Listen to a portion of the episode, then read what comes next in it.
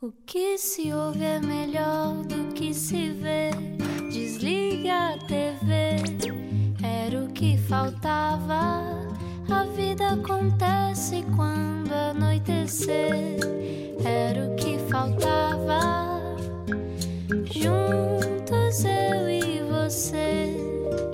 Mais uma vez juntos na Rádio Comercial, muito boa noite, obrigado por estar no Era o que Faltava. E hoje, doutora Ana, como é que é isto? Ui. Hoje não te posso chamar doutora porque temos mesmo uma, não é? temos mesmo uma doutora. Eu costumo chamar-te a brincar, mas hoje é oficial. Sim, e, e se acha que anda cansado por causa das prendas de Natal e tal, há quem esteja cansado há dois anos e muito e com uma responsabilidade muito grande no colo, assim uma batata quente que é chamada pandemia. E hoje vamos falar sobre ela num dia particularmente hum, uh, Difícil, difícil vamos chamar-lhe. Sim, sim, sim. Vamos a isso. Vamos então apresentar a nossa convidada de hoje. E agora, uma introdução pomposa. Graça Freitas é uma médica portuguesa especialista em saúde pública que em 2018 assumiu o cargo de Diretora-Geral da Saúde. Dois anos depois, cai-lhe no colo uma pandemia para gerir. Quantas vezes terá pensado em ser só agricultora, como imaginava nos tempos em que vivia em Angola? Num dia de grande aumento de casos e à beirinha do Natal, hoje recebemos a doutora Graça Freitas no Era o que Faltava. Bem-vinda, doutora. Bem-vinda. Muito boa noite. Boa noite. Boa Eu noite. é que vos agradeço. Boa noite. Temos... É importante, é importante o doutora. Não, Não. é mesmo graça. É mesmo graça, muito bem. Eu fico, sempre- fico sempre na dúvida que há pessoas, há pessoas que põem inclusive Não. no seu cartão de cidadão. Descobri isto recentemente. A sério? Fiquei muito. Fiquei Nem admirado. mas sabia que se podia. Acho que sim, acho que sim, acho que sim. Então n- também não, é sabia. Maria da Graça, é, é graça. É graça. É graça, É muito bem. graça. Ahm, bom, estamos num dia particularmente difícil, como, como dissemos aqui, mas eh, ficamos contente, eh, contentes que possa ter vindo até aqui, não só eh, para nos também contar ahm, qual é a situação atual, mas para- também para sabermos como é que tem vivido tudo isto até aqui, porque acreditamos que por detrás de- da posição de quem dá a cara, tem dado a cara por esta pandemia. Está também um ser humano com sentimentos eh, e tem sido, acredito, um turbilhão de emoções estes últimos. eh, estava a dizer-nos 700? Mais de 700. Já vai mais de 700. Nós vamos fazer dois anos que soubemos e a partir daí entramos em alerta, obviamente. E portanto, mais de 700 dias em alerta total. Aliás, estávamos a brincar no corredor a dizer que vai fazendo risquinhos na parede. O problema é que normalmente os risquinhos. Pois, não faço risquinhos porque eu não, não é? sei quando é que acaba. Os risquinhos é quando há uma data se eu para acabar, soubesse, não é? exato, se eu soubesse era uma felicidade, mas não sei. Nunca imaginou quando, quando aceitou esta posição eh, acontecer realmente isto? Porque uma coisa é vermos nos livros de história, outra é vivermos isto. Uh, eu tinha a ideia que podia acontecer. Uh, eu vou partilhar convosco uma história interessante. Uh, eu- o Dr. Francisco Jorge convidou-me para ser subdiretora-geral da saúde, exatamente para tratar da hipótese de haver uma pandemia de gripe. Portanto, nós estávamos muito preocupados. Tinha havido a gripe das galinhas em Hong Kong no final da década de 90, depois o vírus da gripe das galinhas reapareceu. Uh, e o Dr. Francisco Jorge, nessa altura, achou por bem que devia ter uma subdiretora-geral que tratasse da preparação de uma eventual pandemia de gripe.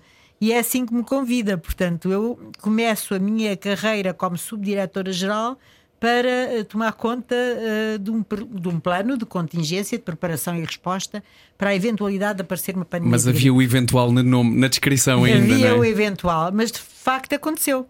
Hum, só que aconteceu, felizmente, a gripe A, a chamada gripe A, eh, aconteceu em 2009 e foi muito mais ligeira do que nós estávamos à espera.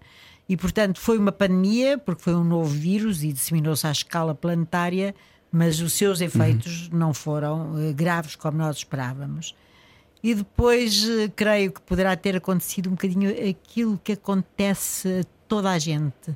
Quando já tivemos uma coisa que nos aconteceu, hum, não vai acontecer nos próximos tempos. Relaxamos um Eh, bocadinho, não é? e pronto, já tínhamos tido a pandemia do início do século, em 2009.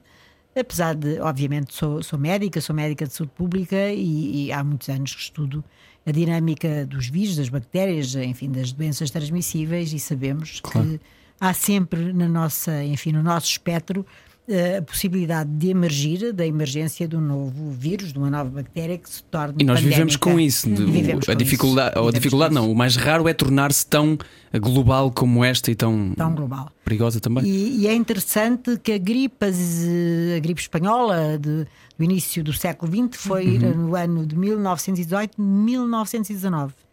E exatamente quando estava a fazer 100 anos, portanto em 2019, aparece um novo vírus, também respiratório, mas não da gripe. A seguir vieram os loucos anos 20 e eu estou só à espera disso agora. Exatamente, do forró badoce. Exatamente. Na festa. Está bem pensado, muito bem pensado.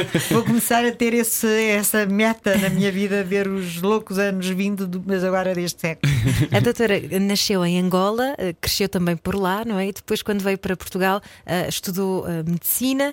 Lá em Angola, por exemplo, estava a falar de- do vírus e, e Angola, conhecidíssima por eh, elevados casos de malária, por exemplo, não é? E, e que são eh, situações que até hoje também não são controláveis e de repente eh, surge um vírus como este à, à escala planetária e que finalmente teve os olhos postos, eh, toda a gente deu, conseguiu dar a resposta. Às vezes o que falta é um bocadinho eh, chegar a todos, não é? Para poder dar-se a resposta adequada. Pois a questão que colocou, colocou muito bem.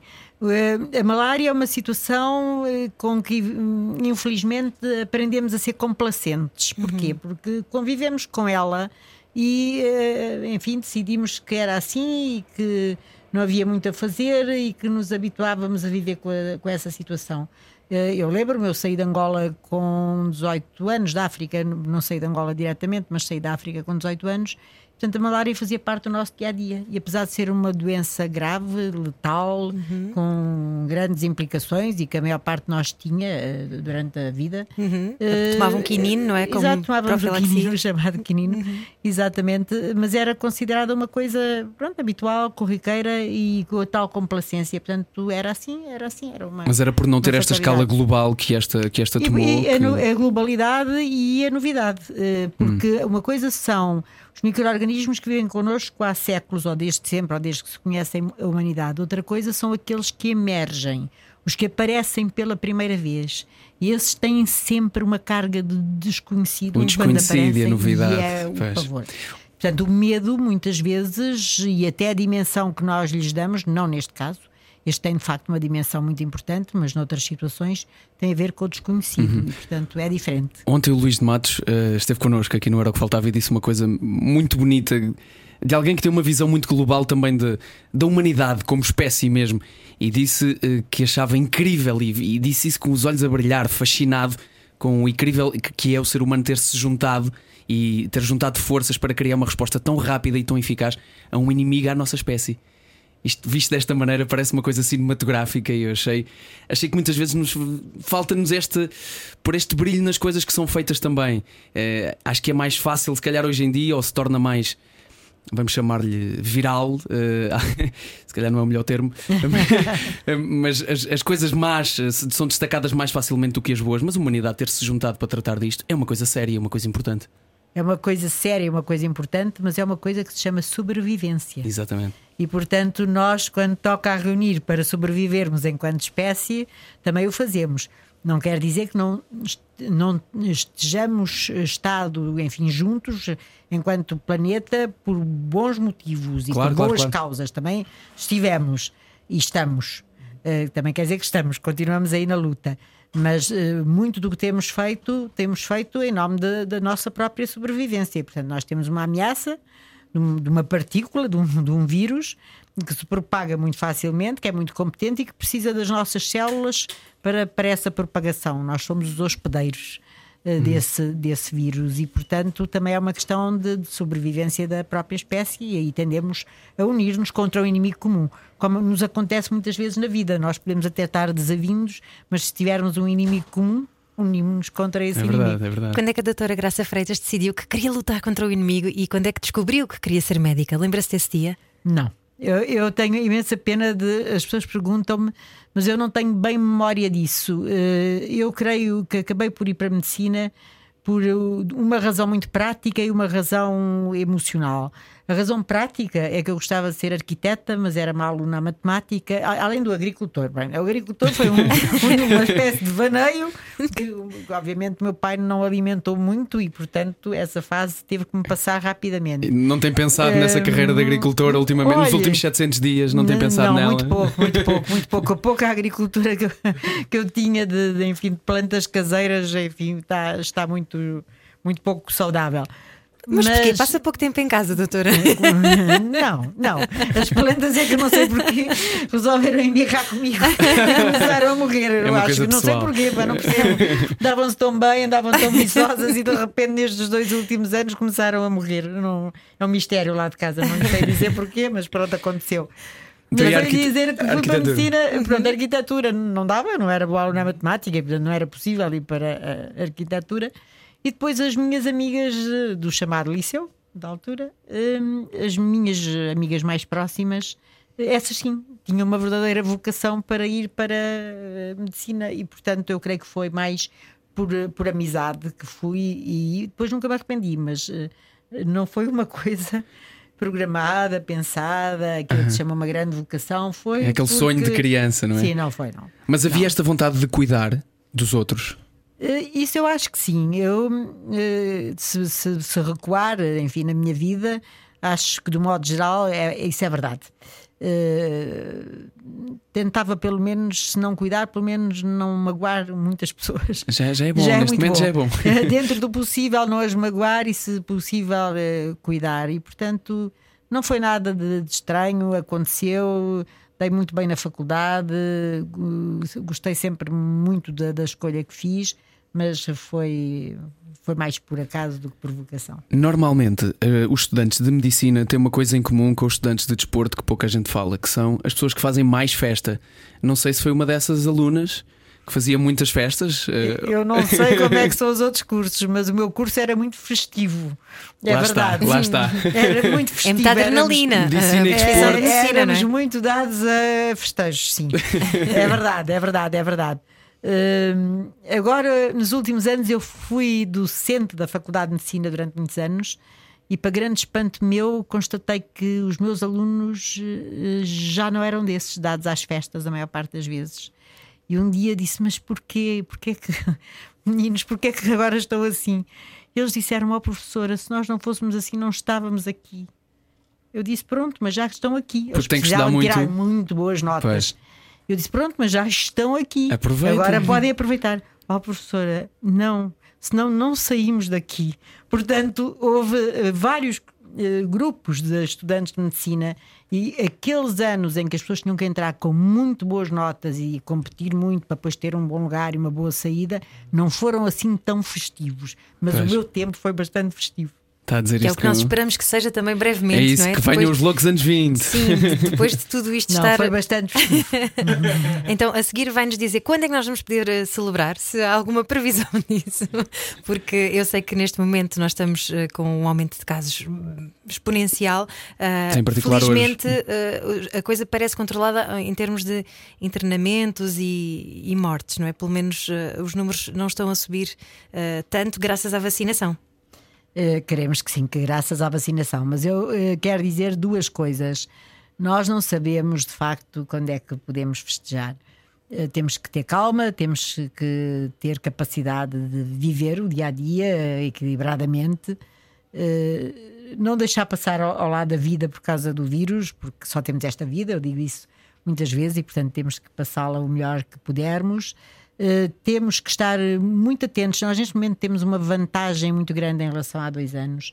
Nós montamos um sistema de vigilância de sensores a nível de todo o mundo que permite detectar isto, permite detectar uma variante rapidamente noutro, noutro, noutro continente, no, no sul da África. Estamos a fazer muitíssimos fazer, mais testes. Exatamente, permite fazer uma vigilância dessa variante, perceber que ela se está a duplicar, a crescer a, rapidamente.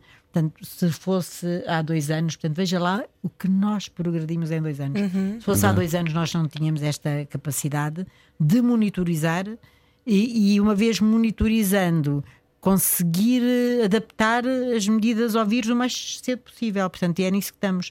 Nós, neste momento, tivemos um aumento grande dos casos, completamente previsível Nós sabíamos que levávamos 4, 5 dias de atraso em relação ao Reino Unido e à Dinamarca, portanto, todos os modelos apontavam para que hoje ou amanhã nós tivéssemos esta subida do número de casos. Uh, obviamente, os países são diferentes, têm populações diferentes. Ainda hoje estivemos a ouvir eh, enfim, a situação da África do Sul, mas a África do Sul tem uma população totalmente diferente da nossa, não tem esta esperança de vida, nem este nível, grau de envelhecimento que nós temos, é outra demografia, é outro clima, é tudo diferente, é, é outra composição e, portanto, há aqui muitas coisas ainda em jogo e muitas coisas que uh, vão no sentido de agravar a, a situação ou de modelar pela positiva a situação. E nós estamos em crer que a vacinação tudo indica que vai modelar pela positiva. Ou seja, se nós estivéssemos completamente desprotegidos como estávamos há um ano, nós iniciamos a vacinação a 27 de dezembro, quero aqui eh, recordar, vai fazer um ano, uhum. portanto estávamos nada de imunidade. Eh, seria muito pior eh, ter uma variante nova com estas características. Há um ano estávamos a chorar em frente à televisão estávamos comovidos. A chorar, é estávamos a chorar. É estávamos a chorar, é verdade. Estamos no Era o que Faltava hoje à conversa, não com a doutora Graça Freitas, mas com a Graça. Fique connosco, já a seguir continuamos esta conversa. Era o que faltava. Com João Paulo Souza e Ana Martins. Juntos eu e você. Rádio Comercial. Obrigado por estar connosco. Segunda parte do Era o que Faltava. Estamos à conversa hoje com a doutora Graça Freitas, ou como nos pediu no início desta conversa, Graça. Graça, eu gostava de lhe perguntar uh, se é uma mulher de fé. Olha, eu tenho fé nas pessoas, uh, sobretudo. Uh, não tenho propriamente fé num, num, num ser superior, uhum. mas tenho fé nos humanos. Então tenho, é isso que a tem mantido. Tenho fé na humanidade. É isso que a tem mantido com esta calma olímpica que tem há mais de 700 dias, como, como, como já nos disse?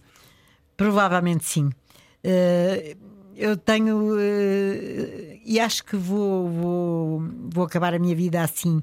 Às vezes penso se serei ingênua, mas eu tenho uma grande fé nos, nos seres humanos. Uh, surpreendem-me muito, surpreendem-me pela positiva. Eu própria me surpreendo enquanto membro da espécie, porque quando acho que já não tenho mais capacidade, continuo a encontrar capacidade, uhum. continuo a encontrar capacidade de ver eh, generosidade, generosidade nos meus, enfim, concidadãos, nos meus companheiros, nas, pessoas que estão comigo, uh, boas características e, portanto, tenho fé assim nas pessoas. Já teve vontade de desistir? Olha, eu já disse isso Havia uma história que eu não sei se é verdadeira ou não, que diziam que o Mark Twain tinha dito uma vez que deixar de fumar era muito fácil, só eu já deixei mais de 300 vezes. é, portanto, eu deixava de fumar praticamente todos os dias e, portanto, depois no dia seguinte continuava.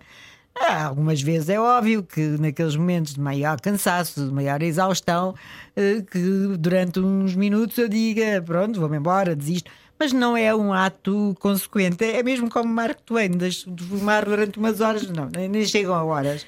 Não, há, aquele, há aquelas, aqueles momentos do dia, enfim, ó, da noite mais propriamente, em, que, em dias de cansaço, sim, mas eh, como uma decisão consciente, racional, uhum. pensada, de dizer não, não, não vou desistir, e isso não me aconteceu ainda. Ficamos muito satisfeitos de ser um ser humano.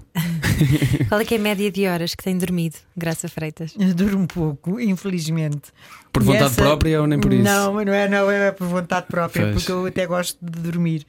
Eh, é por necessidade mesmo, portanto, eh, trabalho bastante recebo mensagens e telefonemas até tarde e depois há dois tipos de pessoas, as que se deitam tarde e portanto vão mandando coisas até tarde e as que se levantam muito cedo e que começam a mandar coisas cedo e portanto por esse motivo habitualmente durmo pouco menos horas do que gostaria.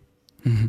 É provavelmente uh, vá, vamos, vamos já começar a aqui ter uma visão otimista sobre isto. Quando terminar esta pandemia, vai ser provavelmente a única, a única cidadã portuguesa que não chegou a praticar teletrabalho. É verdade. É possível? É possível. Quer dizer, mentira. Eu, eu fiquei num isolamento profilático ah. e optei por o teletrabalho durante o aí isolamento. Teve de ser, aí teve de Preferi ser. não ficar isolado e ficar em teletrabalho, mas eu não experimentei o confinamento. E tenho que vos dizer que quando faço um balanço da pandemia, penso assim: eu perdi uma experiência sociológica brutal, que era ter estado confinada. Não quando as outras pessoas confinaram, sobretudo no primeiro confinamento, foi naquela fase em que nós trabalhávamos todos os dias, sem distinguir a segunda-feira, do domingo, do sábado, da quarta, em que havia aquelas conferências de imprensa todos, todos os dias. E, portanto, com uma cidade deserta, com toda a gente em casa a tentar, enfim, matar o tédio e, e a rotina caseira nova, a nova rotina, eh, as pessoas eh, dos hospitais, dos centros de saúde e nós também do Ministério Saúde, da Saúde estávamos ao contrário. Estávamos a ir uh, trabalhar e a trabalhar mais horas e muito mais. E, mas penso nisso, é, é, muito curioso porque hum, às vezes olho para as outras pessoas e penso o, o que é que será de facto ficar confinado. Esta experiência do confinamento é-me completamente estranha. E, e, tenho alguma pena de não ter experimentado, porque acho que deve ser uma experiência É melhor não, não falar muito pois, alto, graças a Deus. Deixa estar, também não, não, vale a pena. Não, não, ter experimentado os que já passaram. Pois foi. Os que já passaram. Não Ou quero, noutra vida qualquer. Noutra vida. Aqueles que passaram, aqueles do passado.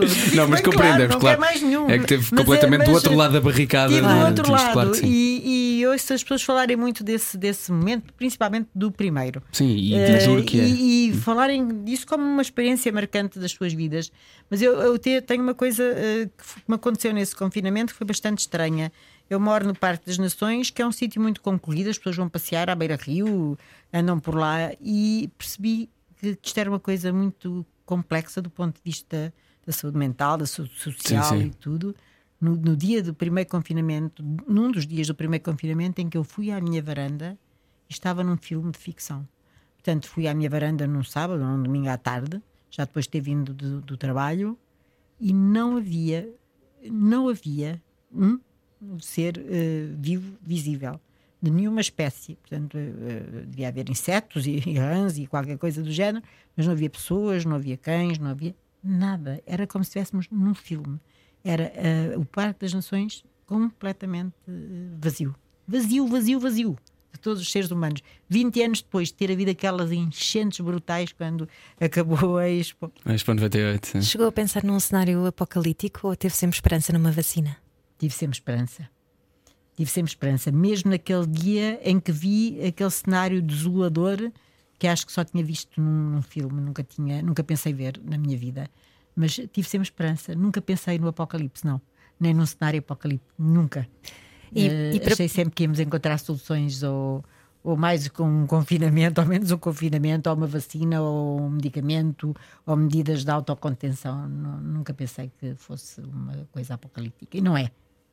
E nesta altura do campeonato, em que já temos muito mais informação também, às vezes até contra-informação, que, que é um bocadinho desafiante, uh, importa dizer que uh, nesta fase uh, é muito importante termos algumas, alguns cuidados, não é? A, Graça tem falado muito sobre as precauções a termos no Natal e que são muito simples e que passam por, por exemplo, testarmos antes de irmos para a casa de, dos pais, dos tios, dos avós, seja o que for, não é?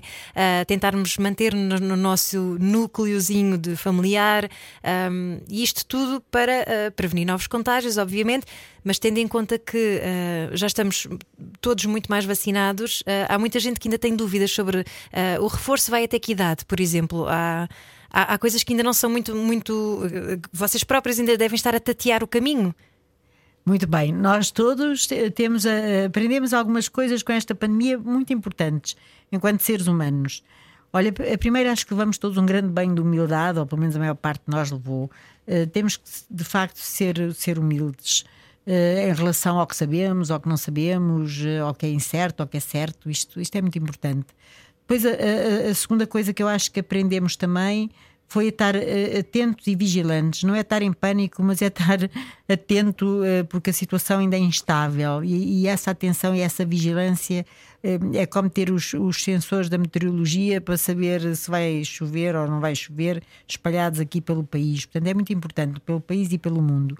E depois a, a terceira coisa que acho que aprendemos foi também é uma capacidade muito humana que é a capacidade de nos adaptarmos e de uh, irmos fazendo frente, uh, passado, enfim, a surpresa inicial, ao que vai acontecendo, com melhor informação, informação científica também de mais valor. E, portanto, nós, neste momento, estamos numa situação que, apesar de ainda ser incerta, este vírus ainda é muito novo, por mais que a gente ache que dois anos já é muito tempo, eh, ele ainda passou muito poucos ciclos, é o seu segundo inverno apenas, e portanto temos que ainda ter muita calma, temos que ter cautela uh, e ter muito respeito, porque, uh, como já vimos, ele no seu processo de replicação nas fotocópias que ele vai fazendo dentro das nossas células, ele vai ganhando de uma fotocópia para outra uh, mutações, imperfeições.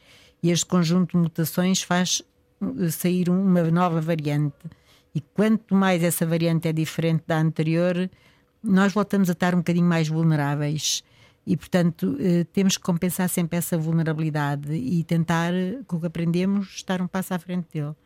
E eu hoje queria aqui deixar uma coisa que nós tínhamos falado pouco, até eu próprio tenho dito pouco às pessoas: é que se nestes dias ou em quaisquer outros dias, enquanto tivermos atividade epidémica, tivermos sintomas, e os sintomas da Omicron são praticamente uma constipação. São ligeiramente diferentes das outras variantes e são muito pingo no nariz, dor na garganta, dor de cabeça, algum mal-estar febre, mas nada do outro mundo, e portanto, mas se tivermos sintomas, se tivermos um teste positivo, ou se estivermos com alguém que esteve doente, primeira coisa a fazer é isolar-nos. Portanto, é se estivermos no trabalho, vamos para casa. Eh, se estivermos num grande convívio familiar, vamos para o quarto. Portanto, uh, isolamento. Uh, as, as, pessoas uh, terem elas próprias a disciplina de pensar, até provas em contrário, eu posso estar infectado. E se estou infectado, não quero infectar mais ninguém. O que está a sugerir então é que se houver algum sinal de que possamos estar infectados, que pensemos também nos outros nos e outros. não só em nós próprios. Nos outros, nos outros. Eu vou dizer-lhe que eu tive Covid, é público, e obviamente tive a minha dose de medo. Eh, até porque sabia algumas características da claro. doença e, portanto, tinha medo. Mas de que eu tive mais medo é que o meu marido, que é professor universitário, que estava, olha, que fez os confinamentos, que estava em isolamento, que dava aulas em teletrabalho, que tinha imensas precauções, eu, a minha grande preocupação era não infectar o meu marido. Uh, essa, essa preocupação sobrepôs-se ao meu próprio medo em relação à, à doença. E à medida que os dias passavam e eu percebia que ele não estava de facto infectado, porque não apresentava sintomas, nem tinha teste positivo, nem nada disso, eh, o meu alívio passou a ser muito maior e aí sim comecei a preocupar-me com o que é que me poderia uh, acontecer. Houve uma inversão da preocupação. Primeiro preocupei-me muito em não contagiar o meu marido. Eu acho que isso é um, é um sentimento muito bonito porque fez-me fez lembrar também, bom, e todos nós, ou a maioria de nós, passaram por, este, por esta parte de, de, das suas vidas. Quando fui pela primeira vez vacinado, tive precisamente essa sensação. Não estou, não estou a fazer isto só por mim, estou a fazer isto por todas as pessoas à minha volta. E eu acho que isso torna tudo isto é muito, muito maior do que nós e aquela lição de humildade que falou. É muito acho bonito. que tem toda a razão. É muito bonito. Eu senti eh, um orgulho, não imagina, senti-me parte de uma coisa maior do que eu Exatamente. no primeiro dia em que fui à vacinação das crianças. E, e senti que as crianças que foram vacinadas no outro fim de semana, uh, elas próprias tinham um sentido de pertença eh, de que estavam a fazer parte do momento mais importante do que só elas, estavam a fazer parte de uma coisa coletiva que era maior do, do que a soma hum. dos todos os que lá estávamos. E portanto foi, foi um, um orgulho. Aliás, eu, eu lembro-me de ter dito aos miúdos e os miúdos ficarem entusiasmados com a ideia. Eu dizia: vocês não se esqueçam deste dia. Vocês neste dia uh, fizeram uma coisa extraordinária, inauguraram a vacinação das crianças da vossa uh, idade. É, é, um dia para a vossa memória. Lembrem-se disto para sempre, porque é um dia importante nas vossas vidas e, e na minha e na de todos os vossos pais, da vossa família, do planeta, de todos. Foi, foi um orgulho ter estado lá. Obrigado por essa visão bonita daquilo que nós podemos fazer da nossa parte eh, no meio de tudo isto que nos está a acontecer. Estamos à conversa hoje com a doutora Graça Freitas. De porta aberta, é bem arejados, como de resto deve ser de Natal. E bem, de cascol, eu, eu sempre. Eu agora só tiro o cascol na primavera. Este Natal, areja a sua casa. Já voltamos à conversa. Exatamente, exatamente. A noite é boa conselheira.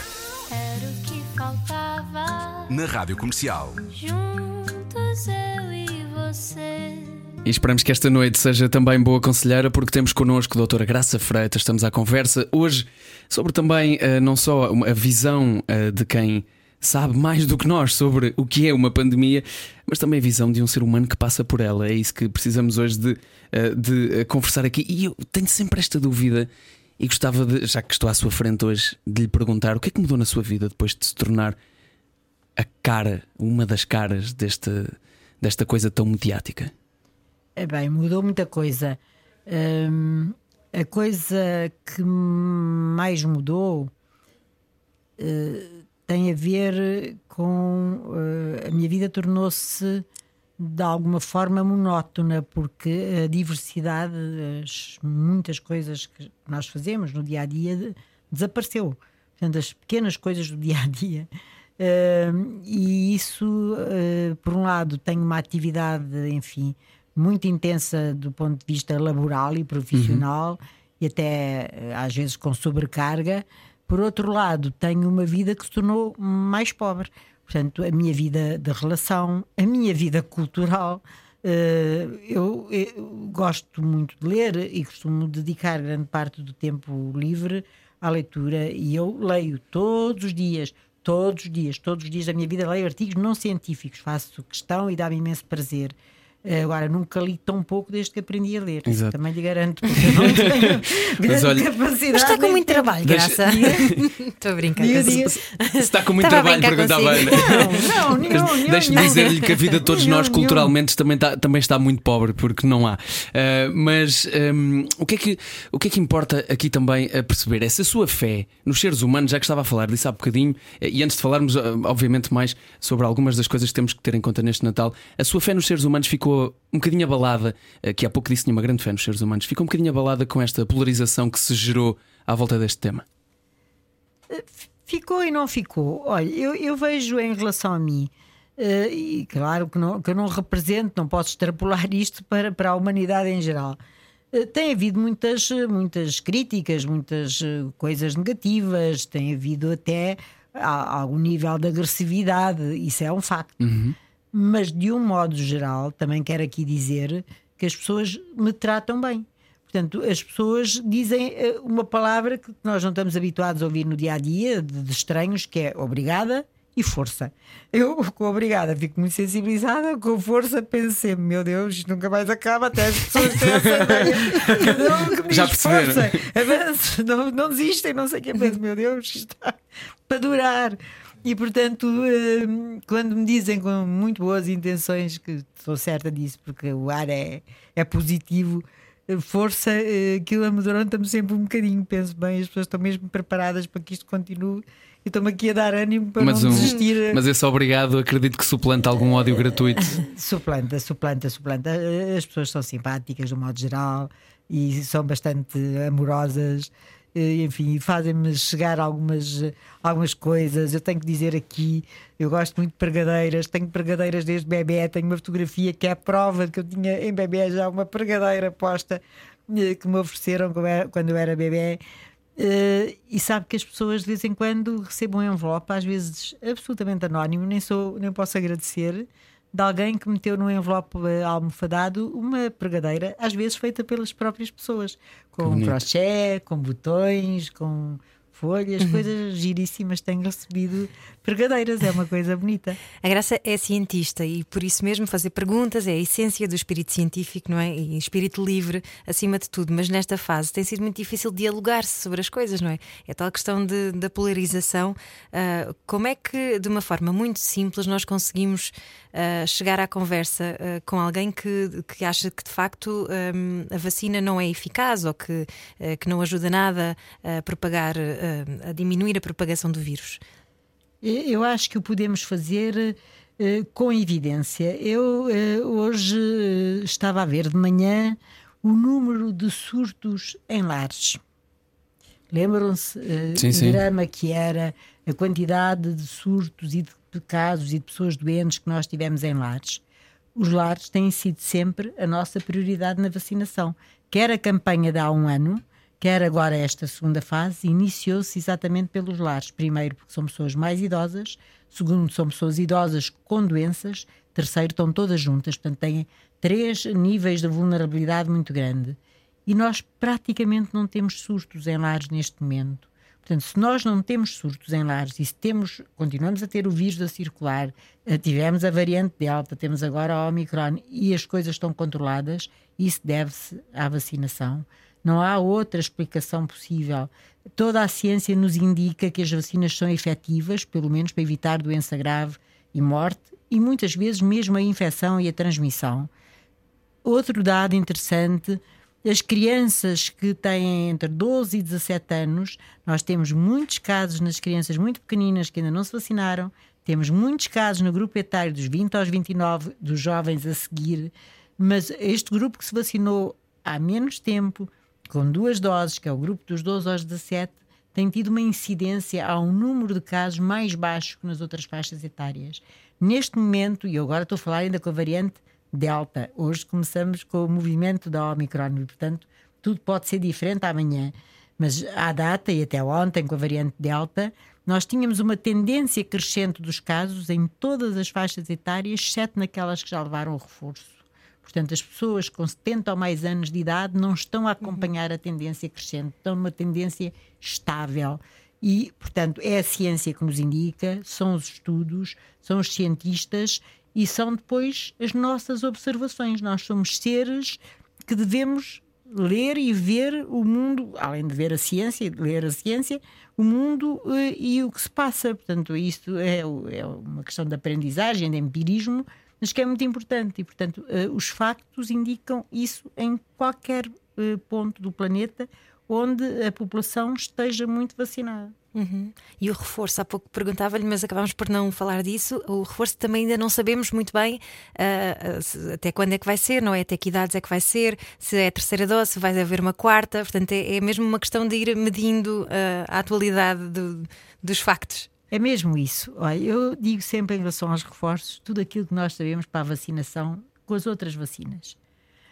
Uh, a vacina contra o tétano é, uma, é a melhor vacina que nós temos. É quase, para não dizer 100% eficaz. Só tem um pequeno problema: é que a sua eficácia tem uma duração relativamente limitada.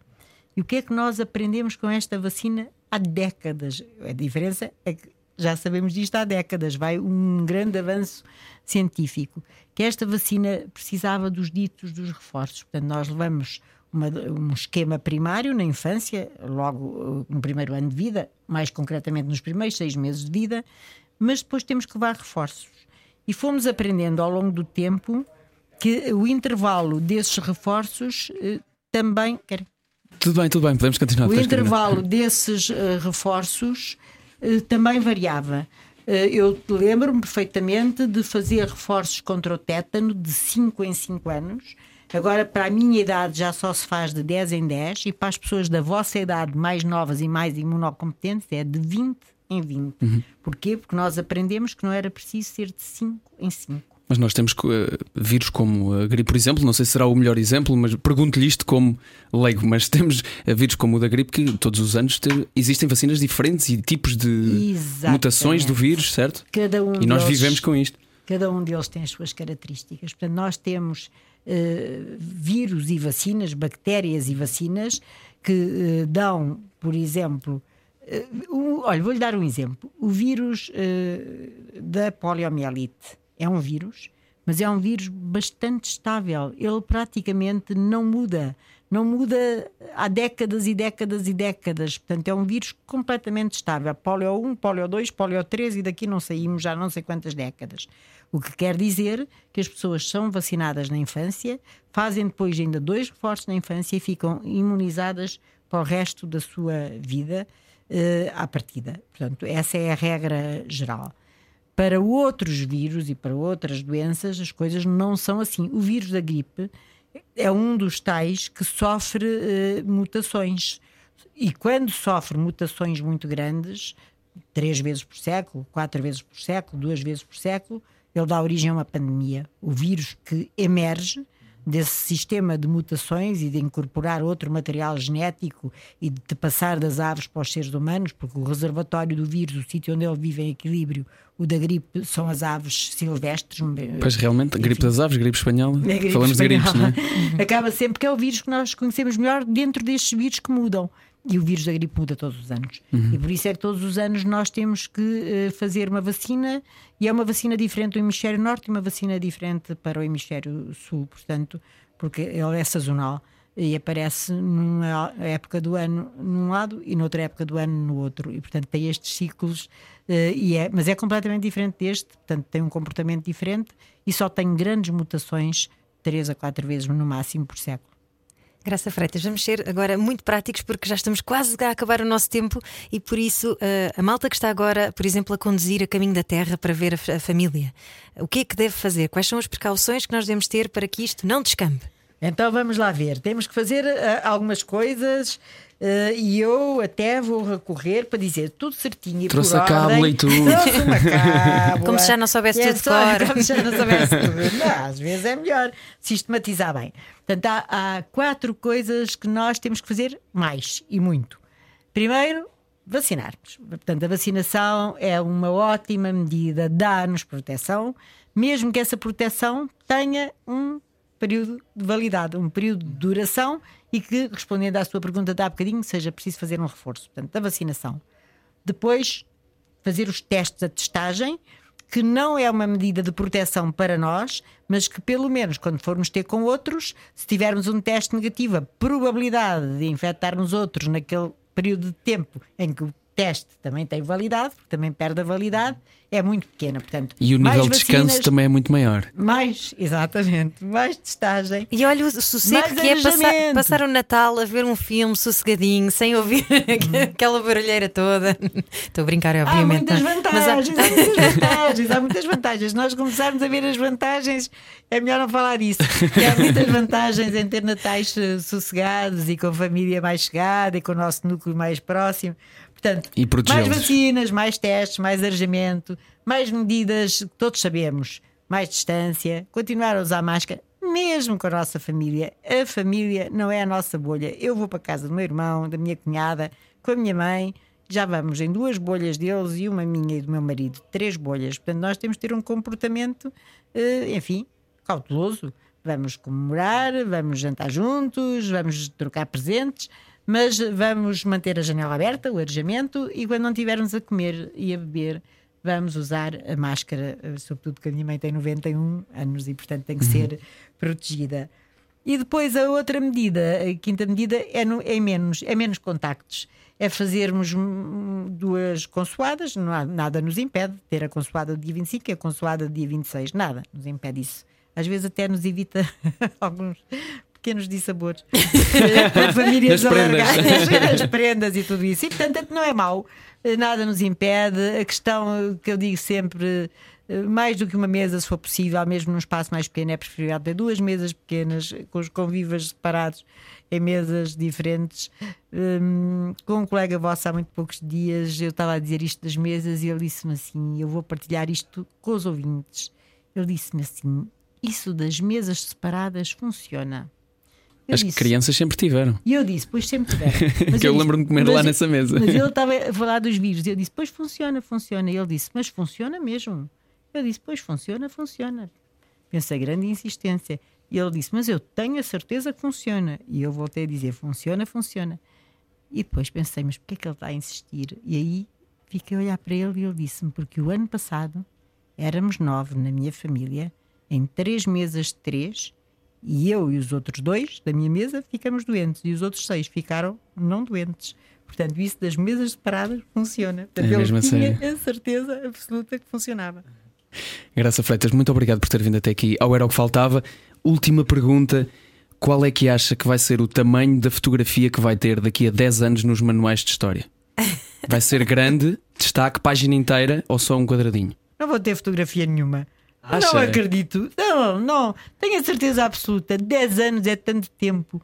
Vão acontecer tantas A, coisas gripe, nestes a 10 outra gripe foi há 100 anos, nós Ah, lembramos-nos dela Tá bem, e mas aqui- fotos. o tempo era muito mais lento, as coisas aconteciam de forma muito menos rápida, menos interessante, não havia tanta, tanto estímulo, tanta coisa nova a acontecer no mundo. Não acredito que sobreviva 10 anos. Eu acho que para o ano já ninguém se lembra quase, a não ser pessoas da minha idade. Olha, por um Ou lado espero que seja verdade. que me entrevistaram. Por um lado espero que seja não, verdade. não acredito que esteja, de que esteja em nenhum livro, nem nenhum manual, nem nas memórias daqui a 10 anos. Vai acontecer muita coisa nos próximos 10 anos. Obrigado por ter vindo até aqui hoje. Tudo bom, muita saúde.